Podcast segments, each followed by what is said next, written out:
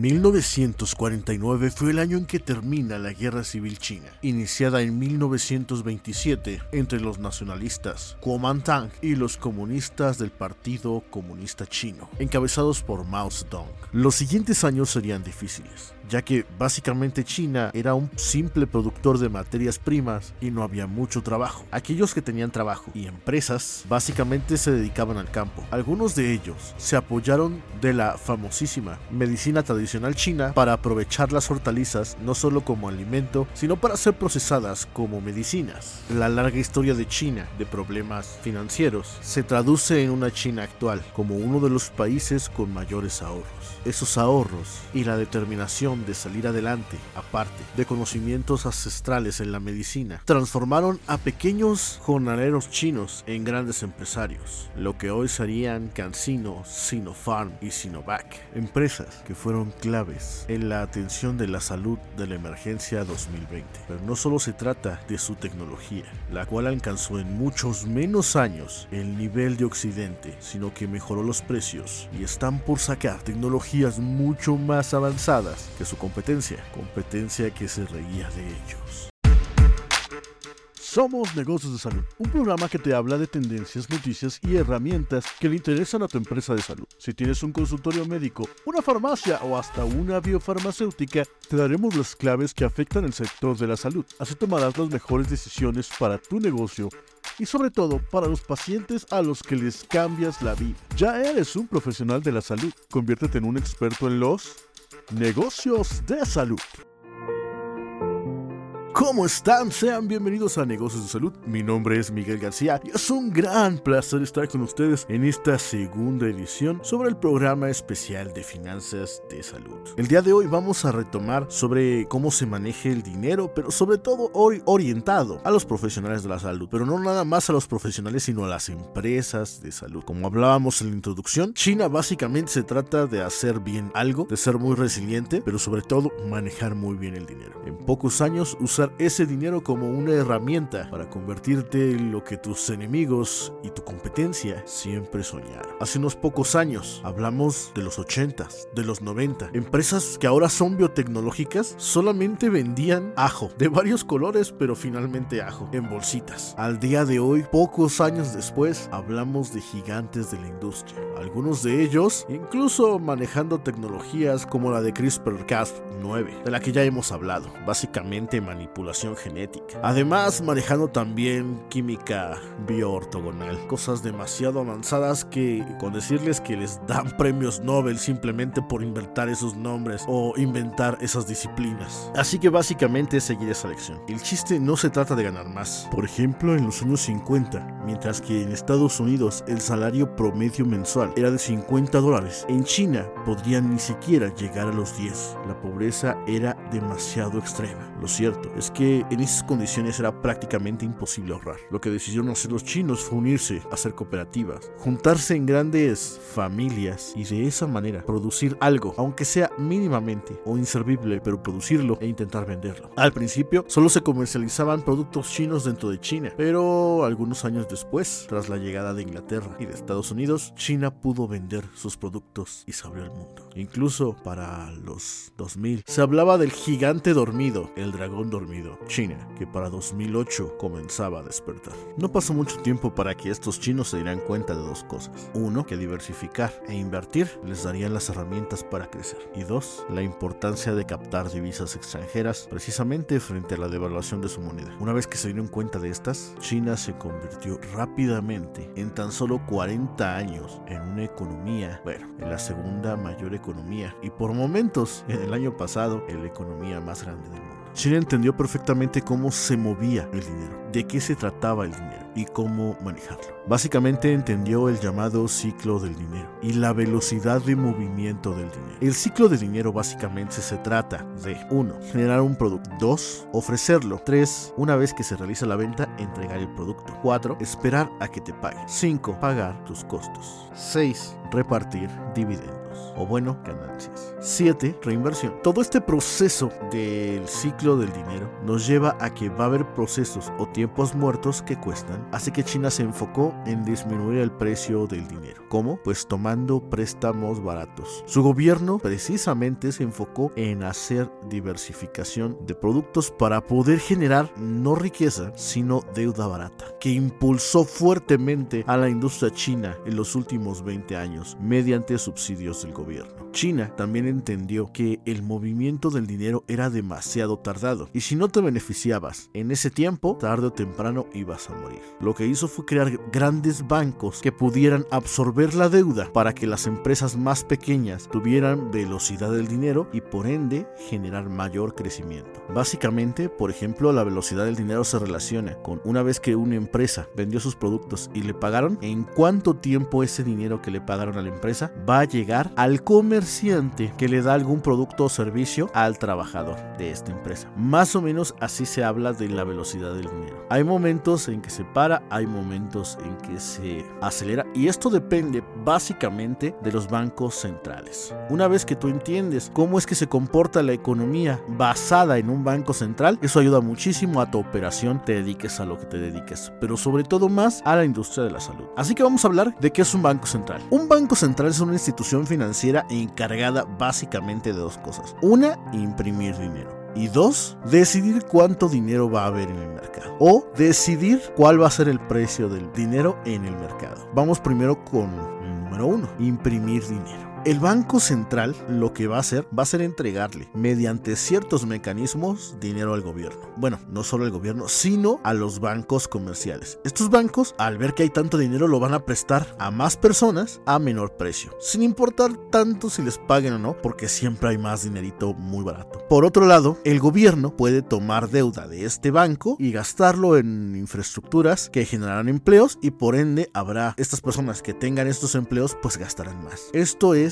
lo que se conoce como una política de expansión monetaria, donde esto acelera la economía. Sin embargo, como lo están viendo, este proceso causa inflación, o sea, una devaluación del dinero o un aumento en los precios de prácticamente todo. Y eso es malo porque no importa cuánto dinero estés gastando, sino el chiste es que te alcance. Para esto, el Banco Central tiene las otras dos opciones. La primera, incrementar el precio del dinero. Básicamente, cuando ustedes escuchen, están subiendo las tasas de interés, se trata de que el dinero se vuelva más caro y por ende los bancos comerciales no presten tanto dinero o sean más cautos al prestarlo. Y además que si lo prestan, pues va a ser un costo mayor, por lo que las personas inteligentes van a tomar menos préstamos. Bueno, ya dijimos que la deuda no es mala, pero digamos que los créditos destinados al consumo deberían disminuir, ya sea porque la gente los toma menos o porque los bancos los generan menos. Y la otra es que básicamente lo que hace es reducir la cantidad de dinero disponible para que la gente pueda generar dinero, más bien para que la gente pueda gastar.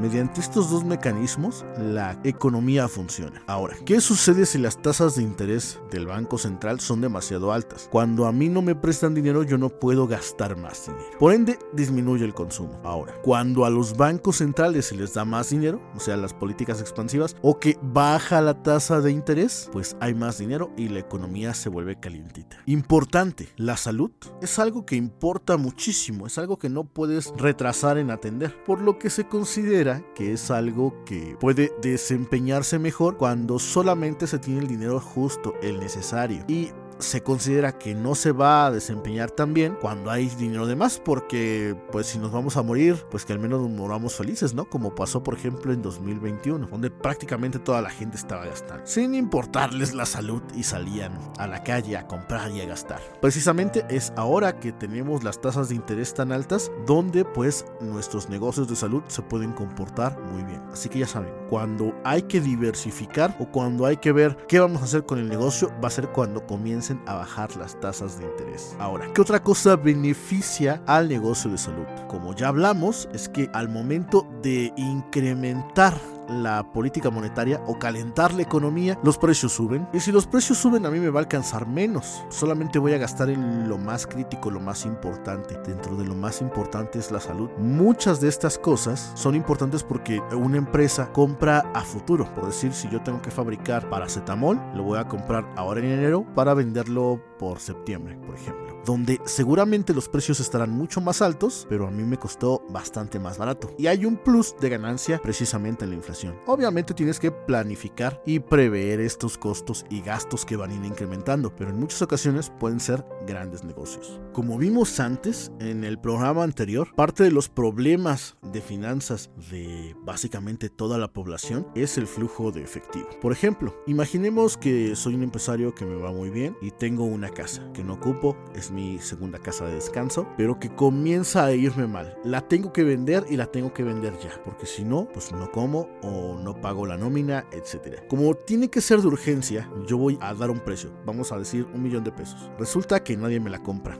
Yo tengo que venderla. Bueno, denme 950, nadie me la compra. Denme 800, nadie me la compra. Denme 700, nadie me la compra. Bueno, ya denme 400 y ya sale alguien, ah, sí, por 400 y te la compro. Esto sucede muchísimo y es ahí donde el fenómeno se llama deflación. Básicamente las cosas bajan de precio porque a la gente le urge el dinero. Esto sucede cuando deja de haber flujo de efectivo. O sea, si yo dejo de percibir ingresos todos los meses, tarde o temprano voy a verme en la necesidad de vender mis activos. Ahora, resulta que las industrias de salud son parte de las que mejor flujo de efectivo tienen durante todo el año, pero específicamente cuando hay problemas, la salud se tiene que atender y son cosas que se tienen que pagar mes a mes. También vamos con estadísticas, estadísticas propias de varios clientes que tenemos cuando les preguntamos, bueno, que qué tan está su operación, si les va bien, si les va mal. La verdad es que todo el mundo dice, sí, la verdad es que me va muy bien. Pero al hacer un análisis de su negocio, primero que nada, no toman en cuenta muchos gastos y muchos costos. Segundo, no hacen un análisis correcto de cuántos están ganando. Sucede muchísimo en comercializadoras y en farmacias. Cuando les cuentan, es un negociazo. Cuando lo tienen, resulta que ya no es tan buen negocio. Y esto es porque muchas veces tú solamente ves el dinero nominal no en porcentaje. Me explico. Imaginemos que tú gastas 500 mil pesos en poner una farmacia y vendes mucho paracetamol que te cuesta 8 pesos y lo vendes en 20. Y dices,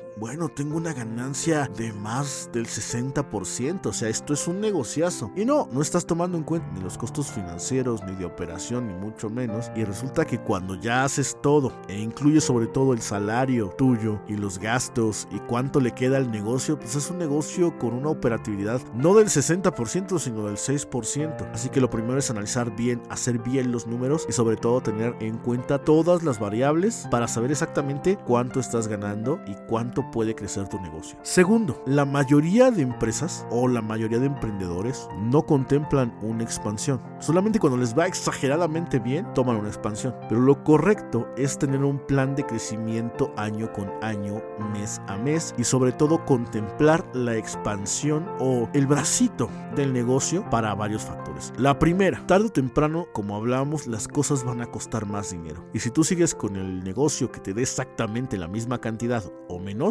pues no te va a alcanzar y vas a terminar muriendo. Así que por lo menos tienes que crecer más de lo que crecen los otros precios. Segundo, es un sueño para todo empresario dar empleos, pero no solamente empleos, sino empleos que sean de calidad o por lo menos que los trabajadores se sientan tanto valorados como ayudarles a hacer un plan de vida. Y esto solamente lo puedes lograr evidentemente teniendo un negocio de mayor tamaño que genere mayores ingresos y por ende poder pagar mejores sueldos. Tercero, es muy probable que tengas familia y el negocio que le daba para dos o tres personas no le va a dar para cinco. Y no me refiero a que contrates a más personas, sino que si tienes dos hijos, pues bueno, no va a alcanzar el dinero y sobre todo con la subida de precios. Al momento de que no estás planeando la expansión o el crecimiento, estás clavándole, valga la redundancia, un clavo a tu ataúd.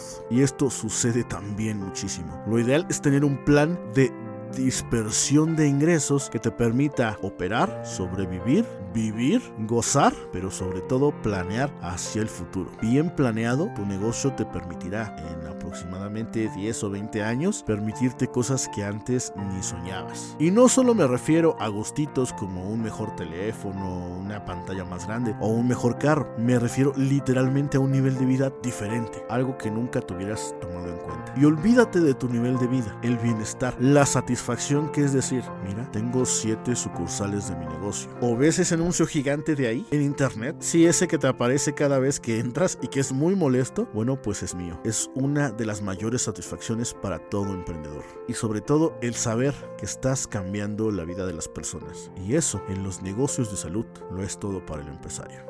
Y más si estás ganando más dinero que nunca. Recuerda que no solo puedes hacer dinero siendo un empresario, de hecho lo ideal es que empieces siendo un inversionista y posteriormente te vuelvas empresario. ¿A qué me refiero con esto? Bueno, pues como siempre lo más tranquilo es una vez saliendo de la universidad, trabajas unos años, pero en vez de hacer lo que hacen todos, viajar, comprar carro, comprar celular, irse a conciertos, por lo menos 10 años tienes que juntar entre el, bueno, varía mucho el porcentaje, pero lo ideal sería el 30% al menos de tus ingresos durante 10 años, lo que te permitirá tener un capital lo suficientemente grande como para los 30 años experimentar con varios negocios. Y digo varios, porque es muy probable que los primeros, sobre todo si no tienes apoyo, si no tienes alguien que te guíe, van a fracasar. Es normal, hay muchas incubadoras, por ejemplo, que te van a decir, ah, sí, las cosas se hacen así, sobre todo en las incubadoras de universidades públicas. Yo tuve una experiencia, bueno, varias experiencias precisamente con eso y no es lo mejor. En todo caso, váyanse a las incubadoras de escuelas privadas porque ellos saben cómo hacer dinero y aún así puede ser que no reaccione. Todo el mundo te dice, sí, hay que descubrir el know-how y todo, pero resulta que siempre es mejor tener un plan, experimentarlo y si funciona, bueno, replicarlo. Pero si no funciona, no pasa nada, te sigues con el siguiente. Entonces tienes más o menos otros 10 años, de los 30 a los 40, para experimentar y hacer crecer un negocio para que a los 40 más o menos tú puedas gozar de tiempo, dinero, esfuerzo, familia, etc. Digo, ese es el plan ideal. Habrá otras personas que empiecen más tarde, 35, 40 o 60. Realmente no importa cuándo empieces, pero si quieres una vida cómoda, evidentemente tendrás que empezar lo antes posible. Por ejemplo, lo crean o no, en las finanzas no es tan importante los montos, sino los tiempos. No es lo mismo invertir un peso diario durante 30 años a una tasa del 1% a invertir solamente 30 millones en un solo lado, a una tasa del 2%, 3%. Es precisamente el famoso interés compuesto el que hace la magia en las finanzas, el que hace crecer tu dinero básicamente sin tu trabajar. Aquí hablemos precisamente de la famosa libertad financiera. Y para esto vámonos con conceptos. Ya sé que son algo aburridos, pero es, es importante que los conozcas. Comencemos rápido. Pasivo. Pasivo es lo que me quita dinero. Activo. Activo es lo que me da dinero. Los activos y los pasivos se compran. Aunque en teoría sería muy fácil simplemente comprar activos, o sea, cosas que me den dinero, lo cierto es que la mayoría de las personas compramos pasivos, o sea, cosas que nos quitan dinero. Por ejemplo, un teléfono que solamente usas para chatear y tomarte dos o tres fotos y con el cual no ganas dinero es un pasivo. Pero si ese mismo teléfono lo usas para gestionar redes sociales y crear contenidos, se vuelve una herramienta y en vez de ser un pasivo te da dinero, o sea, es un activo. La idea es comprar la mayor cantidad de activos posibles. En activos vamos a distinguir dos. Los activos que requieren de tu tiempo, por ejemplo, comprar una impresora para tú hacer impresiones y hacer decoraciones y personalizaciones, requiere de tu tiempo. Así que este activo pues, va a requerir de tu trabajo, tiempo y esfuerzo para ayudarte a generar dinero. Sin embargo, una tienda donde dejes ahí a un dependiente y tú te vayas a hacer otras cosas y esta tienda realmente no va a requerir de tu tiempo ni de tu atención. Solamente va a requerir de tu dinero y eso puede ser que una vez o varias veces, pero siempre o más bien el objetivo es que te regrese más dinero del que tú le metas. Por lo tanto, vamos a distinguir dos tipos de fuentes de ingresos.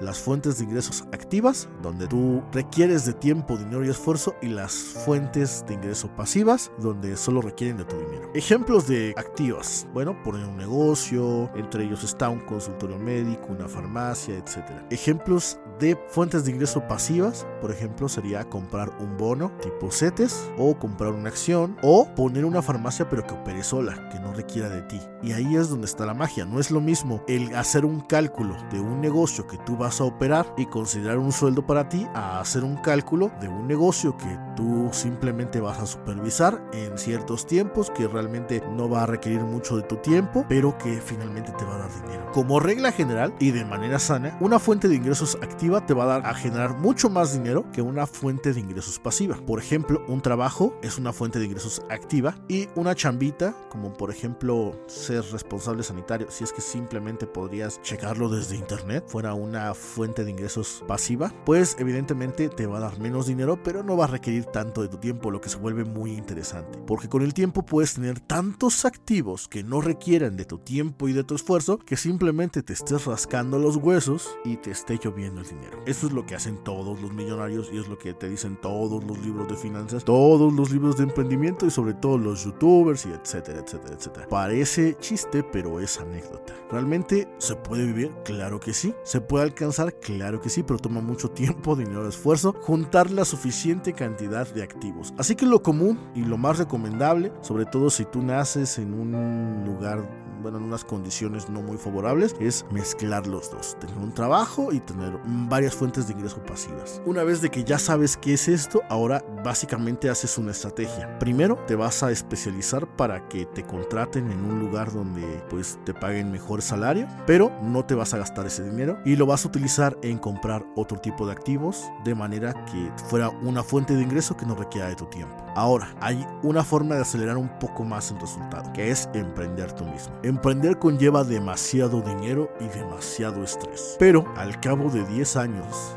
más o menos, en promedio es que se vuelve muy interesante. Porque prácticamente durante nueve años te va muy mal, pero al décimo, onceavo, doceavo, por alguna razón estadística, comienzan los ingresos a volverse una locura. Porque los ingresos de un emprendedor que ha resistido 10 años o 12 años constantemente no se comparan en nada a un trabajador que ha trabajado 10 años, 12 años constantemente. Esto ya lo hablaremos después, el por qué es, pero bueno, es estadísticamente. Porque la mayoría abandona, ya sea o cambia de rubro y no le va tan bien, que básicamente es como si empezara desde cero otra vez, o finalmente opta por conseguir un trabajo, que ninguno de los dos está bien, ninguno es la opción que se debe seguir, depende muchísimo de tus objetivos, de tu estilo de vida, de la vida que quieras vivir, de la forma en que quieras vivir y depende totalmente de tus decisiones, de tus deseos y sobre todo de tus objetivos. Ahora, ya que conocimos qué es una fuente de ingreso pasiva, nos vamos al futuro. Piensa en qué va a ser el empresario o tú mismo en 30 o 40 años. Ve a tus padres, ve a tus abuelos si todavía viven. ¿Les alcanza a vivir con su pensión si es que tienen pensión? Bueno, ¿tienen pensión? Amigo, amiga, lo más probable es que si me estás escuchando tú no vayas a tener. Si no vas a tener, necesitas un plan B para poder subsistir cuando ya no puedas trabajar. Lo más seguro es que sea a través de una FORE. La FORE te puedo garantizar no te va a dar para vivir como quieres vivir. Lo que va a ser muy probable que tengas que conseguir un empleo distinto al que ya ejercías pero sin prestaciones para poder ayudar un poco a tu Afore a tener los gastos. El problema es que la gente deja a la Afore que se manejen solas. Las Afores pues sí de cierta manera se manejan solas pero si las manejaras tú o tú le pusieras atención a tu Afore y lo usaras como una herramienta más no solo de futuro sino una herramienta más de presente en el futuro te generaría mucho dinero. Las Afores por ejemplo pueden ayudarte a reducir impuestos y a escupirte ganancias muchos años después cosa que va a maximizar y mejorar tu calidad de vida cuando seas adulto. Bueno, más adulto. Es precisamente la mezcla de varios instrumentos. Instrumentos es la forma en que vas a ganar dinero. Lo que te va a dar comodidad y sobre todo autonomía cuando seas mayor. Soy muy recalcable. Si tienes 30 a 35 es sobre todo lo que te va a ayudar a seguir viviendo. También tienes la opción de que si tu negocio ya opera solito, pues tienes precisamente ese activo que te ayuda a recibir dinerito mes con mes. Más si es que llevas una Afore o un plan de ahorro para el retiro, pues ahí hay otro dinerito. Más aparte si tienes, por ejemplo, dividendos de acciones o si has comprado bonos que te estén pagando mes con mes o año con año, tú recibes tu dinero y simplemente lo administras. Eso es básicamente la independencia financiera. Que hayas comprado tantas cosas o tantos activos o tantas herramientas que mes con mes te arrojen lo suficiente como para subsistir. Ahora, en promedio, ¿cuánto requieres para poder subsistir en un futuro para, en teoría, alcanzar la famosa libertad financiera? Para que te des una idea, ahorita con la tasa de CETES, para recibir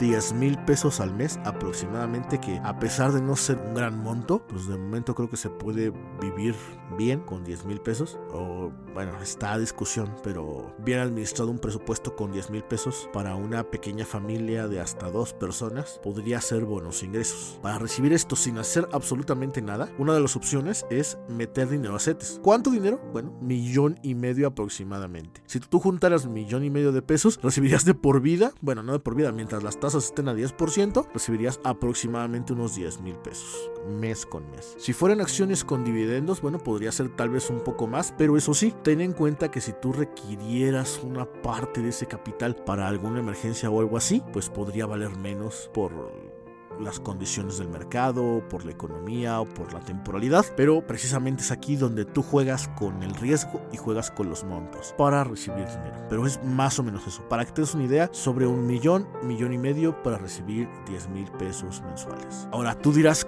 no, pues es que con 10 mil pesos no me alcanza, pero aquí hay dos cosas. La primera es que te los van a dar básicamente sin trabajar, sin hacer nada. Tú puedes estar echado viendo la tele, viendo Netflix, jugando y recibirías de todos modos tus 10 mil. Además, hicieras otra actividad, más lo que estás recibiendo, pues bueno, ya sería algo adicional. Pero evidentemente si quieres recibir más dinero, tienes que juntar más dinero y meterlo más a tu máquina del dinero. La máquina del dinero no es simplemente más que todos los instrumentos financieros que te van a arrojar ganancias mes con mes. Y es muy importante que te des el tiempo de que si tú vas a invertir en algún instrumento, primero que nada esté regulado, esté controlado, tenga un track record de hace muchos años o por lo menos si es nuevo, pues que sepas que tiene su riesgo. Y es muy importante analizar y revisar los riesgos que cada instrumento tiene. Ya una vez que estás consciente de eso, lo primero antes de invertir es conocerte a ti, conocer cuáles son tus objetivos, si el dinero que vas a invertir lo quieres para gastar cuando ya no puedas trabajar, o lo quieres para un carro, o lo quieres para un viaje, o lo quieres para un barco, o lo quieres para una casa, ¿para qué quieres el dinero? El segundo paso es qué tipo de inversionista eres. Si eres joven, yo te recomendaría que no le tengas tanto miedo al riesgo. Total, se recupera relativamente rápido. Pero va a llegar el momento en que ya no vas a poder jugar con el dinero. Si tienes, por ejemplo, unos 60 a 70 u 80 años y ya juntaste tu millón y medio, pues lo más seguro es simplemente reducir algo el riesgo. Por ejemplo, simplemente con CETES, no irte tanto las opciones o criptomonedas, porque pues ya sabes que vas a requerir sí o sí ese dinero porque es de lo que vives.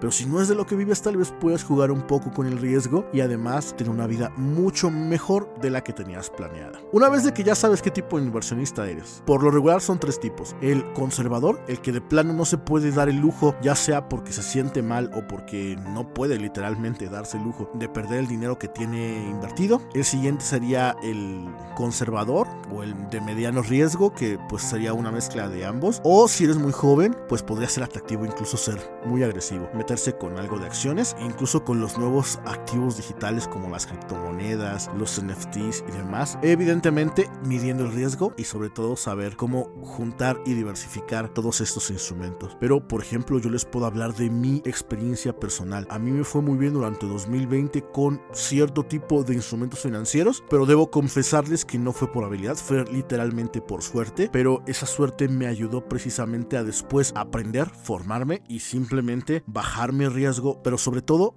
aparte de bajar el riesgo, fue tomar las riendas de mis finanzas. El saber exactamente cuánto ingresa, cuánto egresa. Es más, les voy a dar un tip. Bien administrado el dinero, no importa cuánto estén ganando. Aunque haya una entrada y bien controladas las salidas, ustedes van a tener esa tranquilidad que les dan las finanzas personales y aplicadas al negocio, pues les va a dar esa dirección que requieren, necesitan, sobre todo no solamente para subsistir, sino para tener planeados los objetivos de vida que finalmente es la meta o la razón para poner cualquier negocio. Esto es Negocios de Salud Podcast. Si quieres saber lo más avanzado en temas de negocios, particularmente negocios de salud y cuidado personal, así como herramientas, tendencias, noticias y más para tu empresa de salud, suscríbete al podcast en Apple Podcasts, Spotify o en cualquiera de los enlaces que dejamos en la descripción.